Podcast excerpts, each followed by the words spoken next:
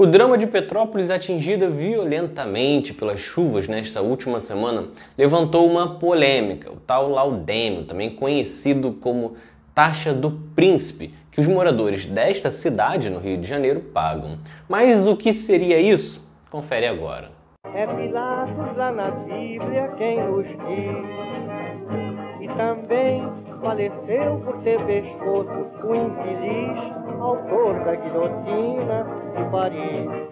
O laudêmio é uma taxa imobiliária criada no período colonial pela família de Dom Pedro II, no qual estabelecia que terras reais só poderiam ser utilizadas diante de um pagamento anual. Só que em Petrópolis, a taxa foi instituída em 1847. Na ocasião, Dom Pedro II decidiu distribuir lotes de terras para imigrantes alemães.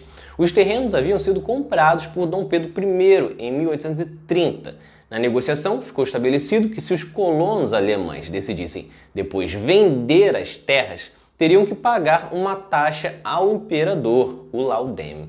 Essas terras são da antiga fazenda Córrego Seco, que atualmente é o centro e os bairros mais valorizados de Petrópolis. Desde então, toda vez que o imóvel é vendido no local, é pago uma taxa de 2,5% à Companhia Imobiliária de Petrópolis, entidade administrada pelos descendentes de Dom Pedro II. Essa prática, a enfiteuse, inclusive, poderia ser feita e foi feita por outros donos de terra, que em vez de vendê-las, as cediam em troca do pagamento desta taxa eternamente. Inclusive, essa companhia é alvo de uma disputa de dois grupos dentro da família, o grupo de Petrópolis e o de Vassouras.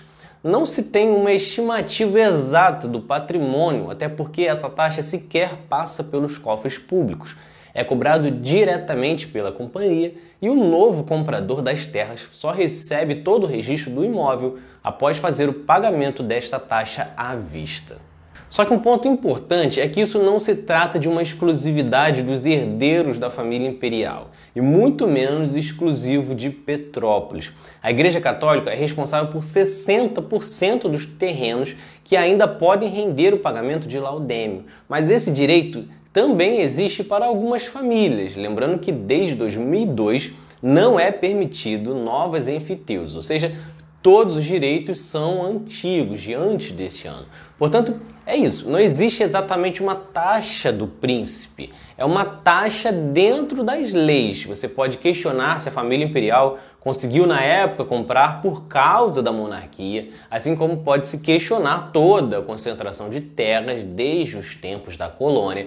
Mas o fato é que, por lei, é um direito dos proprietários e que não está ligada à monarquia diretamente. E que, se for revisto, não pode ser algo exclusivo de Petrópolis e sim de maneira geral de todas as pessoas que comercializaram terras, né, cederam terras através deste acordo.